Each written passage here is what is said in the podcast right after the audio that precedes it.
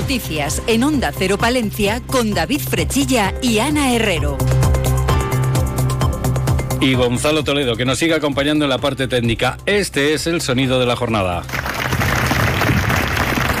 La Federación Española de Municipios y Provincias convocaba hoy un minuto de silencio por el asesinato de dos guardias civiles en Barbate, dado que estas dos muertes han sido consecuencia del narcotráfico y aprovechando la presencia de la alcaldesa de Palencia en la concentración que se celebraba en el ayuntamiento. También recordamos, se celebraba una a las puertas de la Diputación. Pues bien, a la alcaldesa de Palencia le hemos eh, preguntado eh, por la efectividad de las medidas que se han puesto en marcha para atajar la venta de drogas en zonas como, por ejemplo, el barrio del Carmen en la capital.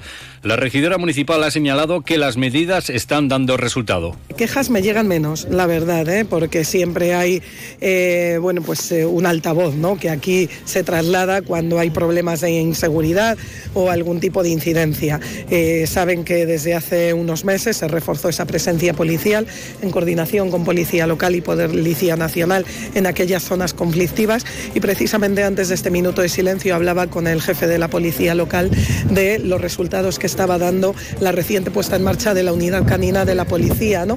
Pues eh, lo dicho, concentraciones eh, por el asesinato de dos guardias civiles en Barbate, concentraciones que se llevaban a cabo a las puertas del Ayuntamiento de Palencia y a las puertas de la Diputación. Y en el caso del Ayuntamiento, bueno, pues se refería la alcaldesa Miriam Andrés a esas medidas que se han establecido en la capital para eh, luchar eh, contra el tráfico de drogas en algunos barrios de la capital. Dentro de unos instantes les contamos más noticias, pero lo que hacemos ahora es conocer el tiempo. En estos momentos tenemos una temperatura de 13 grados.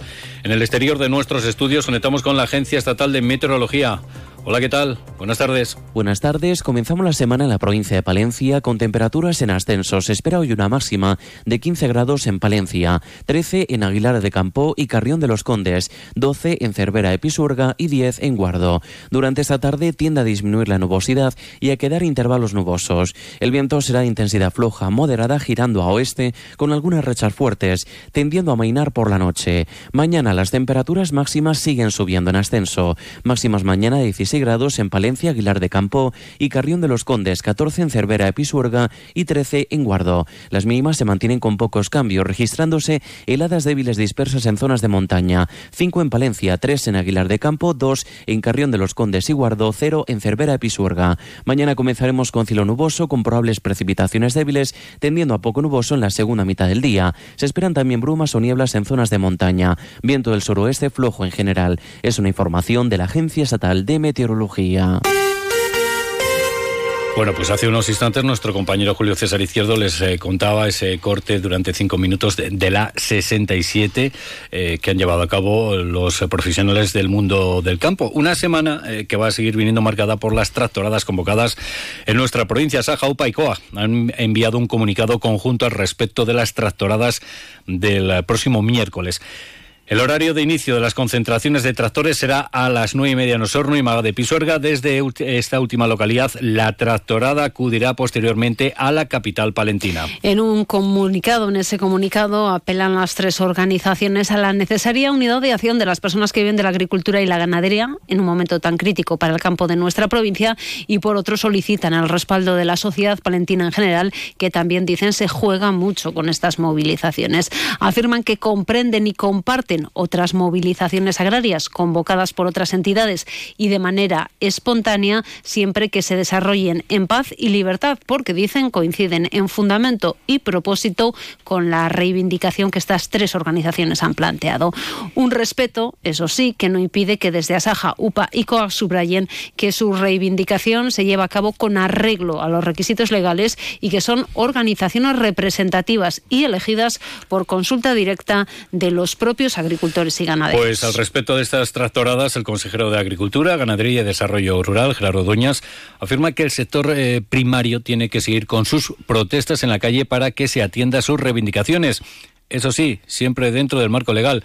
Así lo afirmaba en Palencia, preguntado por las tractoradas convocadas este miércoles, convocadas por Asaja, Coag y UPA. El sector tiene que seguir reivindicando, al final es la única forma que tiene hoy para que los políticos mm, empecemos o empiecen, sobre todo a nivel nacional y a nivel europeo, a hacerles caso en muchas de las reivindicaciones que tienen, que yo creo que muchas de ellas son compartidas por nosotros. Yo ya se lo he trasladado en varias ocasiones, que lógicamente eh, dentro del marco de la legalidad eh, ellos tienen que seguir reivindicando porque la actividad y su vida ahora mismo depende de esos cambios declaraciones realizadas en Bioldo. Dentro de unos instantes les vamos a contar ese motivo eh, por el que ha visitado nuestra provincia el consejero de Ganadería y Agricultura y el Partido Popular, que también se ha referido a la situación del mundo del campo. En primer lugar, quieren dejar claro su apoyo a la tractorada prevista para el día 14 en Palencia, asegurando que esta formación política es la que mejor representa los intereses del mundo del campo. El PP ha elaborado un plan de choque que contiene medidas para mejorar la rentabilidad del campo, incrementando las inversiones. Ese plan incluye propuestas como la declaración de sector como estratégico, la necesidad de un informe de ruralidad antes de aplicar medidas, un pacto nacional por el agua, revisar el calendario de aplicación del plan del Pacto Verde o garantizar que los productos que entran en España cumplen con los requisitos que exige Europa. Milagros Marcos es la diputada nacional del PP por Palencia. Tenemos eh, y recogemos en nuestro manifiesto medidas para garantizar la producción de alimentos en Europa y en España. Y para eso, lo primero que hay que hacer es incorporar medidas, decía, que aseguren nuestra eh, independencia alimentaria. Independencia alimentaria que parte porque se cumplan las mismas exigencias y requisitos para los productos que eh, se elaboran y producen en Europa que los que vienen de fuera una rueda en la que también han aprovechado para señalar a Pedro Sánchez como culpable de la situación que vive el campo español. Hablan de un gobierno que criminaliza al sector, que no defendió una buena PAC para los agricultores y ganaderos españoles y que apostó por un pacto verde en contra de la opinión del sector. Ángeles Armisen es la presidenta del PP en Palencia y presidenta de la Diputación. Y frente a esta situación lo único que se han encontrado es un silencio y un nuevo muro ese muro en el que eh, el presidente del Gobierno se encuentra protegido e instalado y un muro frente a las reivindicaciones de sectores importantísimos para Palencia y para nuestra sociedad. Pues escuchábamos hace unos instantes al consejero de Agricultura y una de las reivindicaciones del mundo del campo es mejorar los sistemas de almacenamiento de agua y regadío. Esta mañana en Bioldo eh, se ha firmado el convenio para la modernización de regadíos en la zona regable del Bajo Carrión, una inversión de la que se van a beneficiar cerca de 800 regantes. La inversión total prevista para la transformación asciende a casi 100 millones de euros, 10 millones y medio para las infraestructuras de la concentración parcelaria, financiados íntegramente por la comunidad autónoma y casi 90 millones para la inversión en las obras de infraestructura para la modernización del regadío. El consejero de Agricultura y Ganadería, Gerardo Dueñas, apuntaba lo importante de la actuación que se va a llevar a cabo. Esta modernización va a suponer un ahorro en el consumo de agua en torno al 20-25% aproximadamente y luego va a suponer un ahorro, un ahorro importante de energía en torno al 30%, ya que esa tubería eh, que cruza las 6.600 hectáreas, una tubería presurizada que va a permitir que los regantes rieguen sin ningún tipo de coste energético, lo cual es algo muy importante. Aparte, en esta ya primera fase ya se van a colocar todo lo que son los sistemas digitales de telecontrol y demás para facilitar también un poco eh, la gestión por parte de los agricultores. Es una base muy importante. Una actuación que esperan que esté concluida a mediados de 2026. Desde la comunidad de regantes confían en que esta sea una primera fase y que posteriormente se contemple una segunda. Y es que estas actuaciones se van a llevar a cabo sobre una superficie de algo más de 7.500 hectáreas, de las que se van a modernizar en esta fase 2.200 hectáreas. Juan José Caminero es el presidente de la comunidad de regantes. Pues la aprobamos, fíjate, en el año 2017, como sabido, hace ocho años. Entonces, claro que estábamos esperando y estamos contentos que por fin la Junta y Seyasa se hayan puesto de acuerdo con la comunidad de regantes para empezar esta obra tan importante que es alrededor de unos 100 millones de, euros que vamos a invertir en nuestro regadío, en nuestra zona, en una primera fase. Pelearemos a continuación, después estaremos con la segunda fase para rematar la comunidad de regantes. Y ya saben que el mundo del campo pues está muy pendiente siempre del tiempo. Desde la comunidad de regantes afirman que a fecha de hoy las reservas de agua están bien, que sería necesario algo más de nieve, pero que las últimas lluvias pues han sido muy beneficiosas. El año viene bien, desde luego. Estas lluvias también ayudan a recuperar los pantanos harían falta unas pocas nieves para que queden ahí arriba en las montañas y se termine de llenar los pantanos y después pues vayan bajando poco a poco, pero el año viene bien.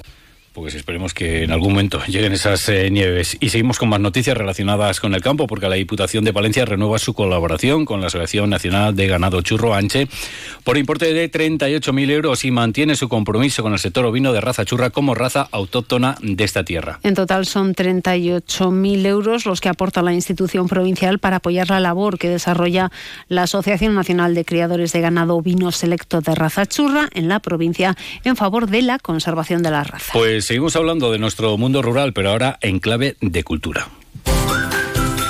Onda Cero con el mundo rural palentino. En Onda Cero hablamos de nuestros pueblos, de sus gentes e iniciativas.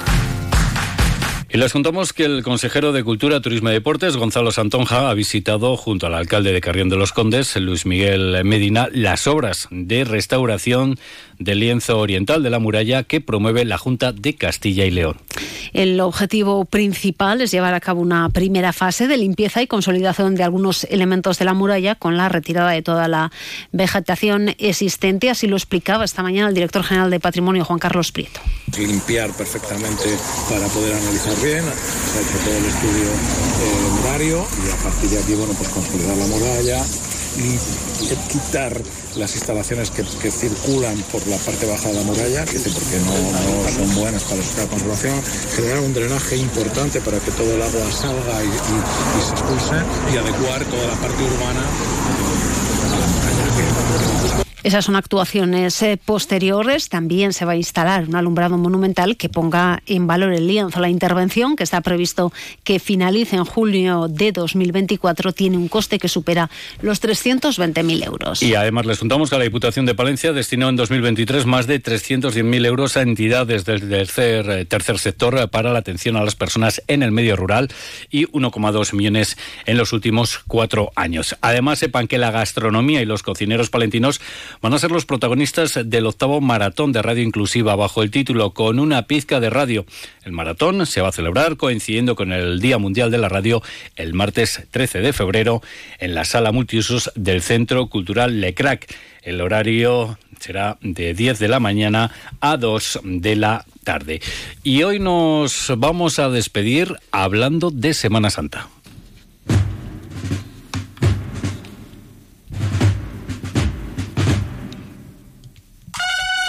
Y es que ya conocemos los actos que conformarán el pórtico de la Semana Santa y Pascua organizada por la Hermandad de Cofradías Penitenciales de Palencia. Los actos darán comienzo el domingo día 18 de febrero a las 6 de la tarde en la Catedral de Palencia con el concierto de bandas de Semana Santa. El sábado 16 de marzo a las ocho y media en la SEO Palentina se va a celebrar el concierto de Regina Angelorum.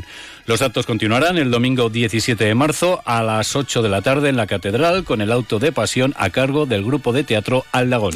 El miércoles 20 de marzo a las 8 la iglesia de San Francisco será el escenario del pregón musical de Semana Santa a cargo de la Camerata Vocal Bella Desconocida. El jueves 21 llegará uno de los platos fuertes de la Semana de Pasión a las 8 en la iglesia de San Francisco. Tendrá lugar el pregón de Semana Santa este año a cargo de nuestro compañero el periodista Fernando Caballero. Creo que tenemos una Semana Santa eh, importante, no en vano está declarada de interés turístico internacional y creo que entre todos debemos de, de potenciarla, debemos de, de, contribuir a que, a que mejore, a que mejore porque... Y el pórtico finalizará el viernes 5 de abril a las 7 y media en la Catedral con el concierto de la Orquesta Sinfónica de Castilla y León. Nos vamos. Ya a las dos les dejamos con las noticias de España y el resto del mundo. Ya lo saben, a las dos y media la actualidad, los protagonistas de Castilla y León con Roberto Mallado. Buenas tardes. Son las dos de la tarde y la una en Canarias. La Asociación